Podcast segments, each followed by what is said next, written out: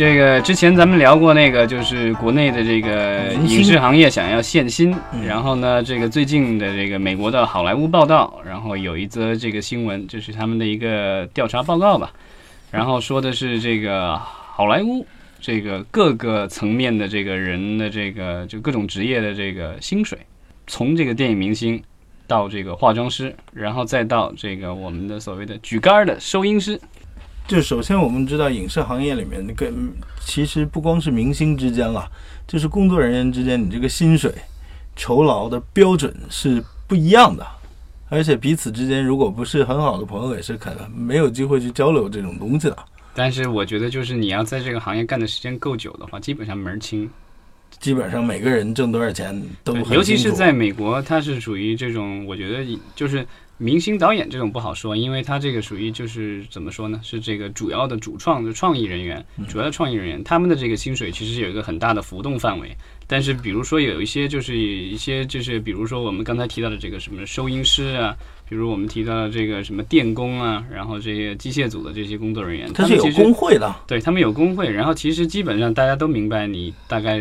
这个你的这个范围是多少。没这可以讲，就是至少在线下的工作人员里面，这些还是有工会的人都还是有标准的。有标准的话，自己知道大概自己的位置在哪里，和评级的人大概是一个什么样的位置。所以这个东西就是说，这个没有比较就没有伤害。对于这个好莱坞的这个薪水的这个报告，我觉得关心的人可无外无外乎就这么几种吧。可能一个是对有猎奇心理的这个人，就想知道一下这个就是整天处于这个所谓的聚光灯下的这个好莱坞的到底这些人到底是能挣多少钱。另外的话，可能我觉得有些人可能想进入这个行业，那他想想想就是说自己应该干什么，对吧？有些人可能奔着钱去，那就看看哪个挣的钱多，这个奔哪个去呗。嗯，对？还有一些可能投资人可能会对这个有兴趣，他想知道一下自己这如果投资一部电影或者一部剧什么之类的，这个钱到底花到哪儿去了，对吧？没错。这一个列表里面，我发现一处比较有意思的地方，就是它跟往常不一样，它加了一个一个段落，叫做 digital talent，是数字明星，也就是说网红嘛，其实就是网红。对了，他们在网红的这个收入也这块，我们可以讲一下，对不对？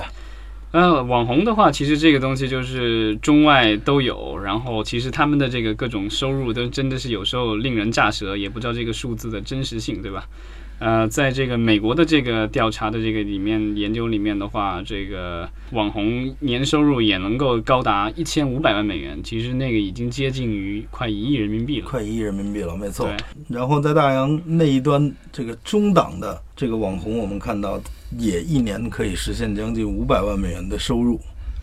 对，然后这个就是一些赞助商，就是给他们单独的一次赞助，都有可能是高达几十万美元的这个酬劳。因为可能网红本身这个商商业模式就比较直接，对吧？其实就是我觉得投资于网红的话，其实你对这个收益回报的话会非常的明显，因为就是经常比如说你让他给你拍一个什么视频，然后这个夸你的某一个这个是服务或者是产品，然后可能底下就有链接，你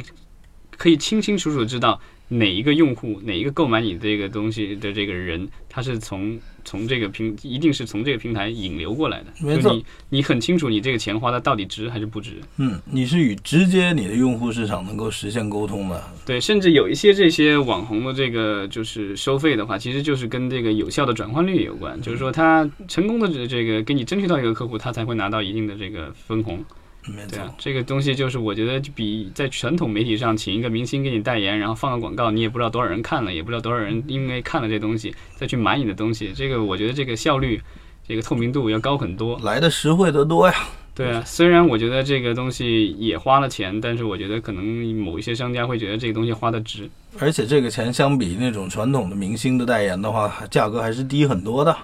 呃，已经不低了。你说这个就是不能够全都看那个高端的嘛，中档和低低档的那边，中档和低档，中档和低档的并不多啊。那倒是，那倒是比。如说这个而且而且你知道，就是在北美有一个特别有趣的现象，呃，很多的这个正经的这个，尤其是电影明星啊，电视明星还好一点，电影明星的话，基本上不会去接电视广告，因为他们觉得那个东西掉份儿。是就是说，他们原来八九十年代的话，就会有很多明星就是去，他们有时候缺钱了，他们想接广告，但又不敢在美国国内接，所以他们就在亚洲国家、非洲国家接，在日本呢，在德国什么的接着各种广告。然后呢，在当时的合同就会有各种限定。我之前看那个施瓦辛格的自传里就有说，他说他当时拍一个这个广告给日本人拍，他这在合同里就约定了，这个广告只能在日本播。嗯，对他因为不想让这个就是本国的这个过观众发现，哎，我我喜欢的一个这个大明星居然去拍广告了，他是不是缺钱了？他是不是不行了？是吧？那这不行了，对啊，这个这这在美国这个电影明星要是拍广告的话，就说这个人就堕落了，这个就是这个名气不行了，这人气下降了，对吧？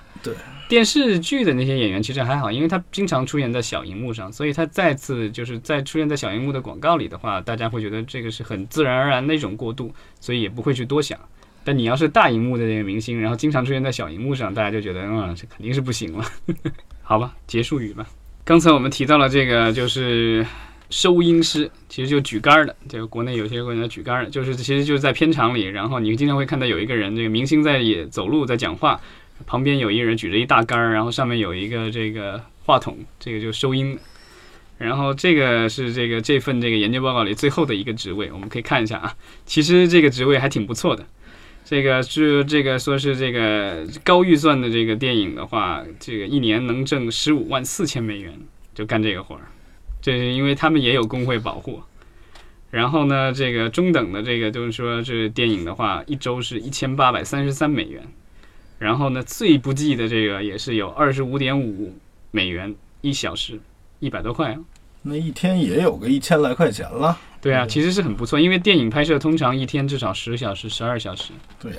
然后表面上看起来这就是一个人举着个杆儿，然后在收音，其实他也有技巧。然后你还有那个要得要那个体力，然后那个，所以就是就是之前国内的一些合拍片的话，就是如果这个录音师是从国外来的话，他通常会倾向于就是带自己的这个收音师。是收音也是个体力活和耐心活啊。对啊，而且你得你得不影响演员的表演，你得找好角度，找好位置，因为你不能这个老是在人家那个眼前晃来晃去，或者这个话筒老是这个是吧？不能够老是进入画面。它跟我国影视行业又不一样，在于我们这边经常录录现场录音就是一个参考。对，就是这个这个并不是最终要用同期声的的问题。对，就是美国的影视剧基本上都是同期声，但同期声的这个要求就是说。你现场的这隔音效果得要好，比如摄影棚你隔音效果得要好，比如或者你在外面拍的话，那你现场得要保持安静，这个东西都是会增加你的这个拍摄成本。但是国内的很多这个就是有一，尤其是有一些比较过分的这个电视剧了，对吧？之前不是说这个，呃，我记得我我我很小的时候，中学的时候看到过有一次这个李湘。这个原来那个湖南卫视的那个湖南卫视，他有一阵儿也去拍过电视剧，然后他当时拍了一个什么电视剧我忘了，古装的。然后呢，他很得意的这个在现场说，这个台词儿啊，就是因为没他挺忙啊。然后一边又在做综艺节目，一边又在拍电视剧。你看，你又点名说人家多不好，这点名实在不太好。就是说，在画面里面，他就是张嘴说一二三四五，回头再来配内容就好了。没有，就是他他觉得这个东西很正常啊，这有什么？这个这个是 多年前的这个公开，他都不觉得不好意思，我们有什么不好意思讲的？是不是？李湘，你听好了，我完全没有任何的这个贬低的意思。说多了说少了怎么办呢？没关系，通过剪辑嘛。有意思，对，一旦要是口型对的太牵强的时候，我们就把它切走。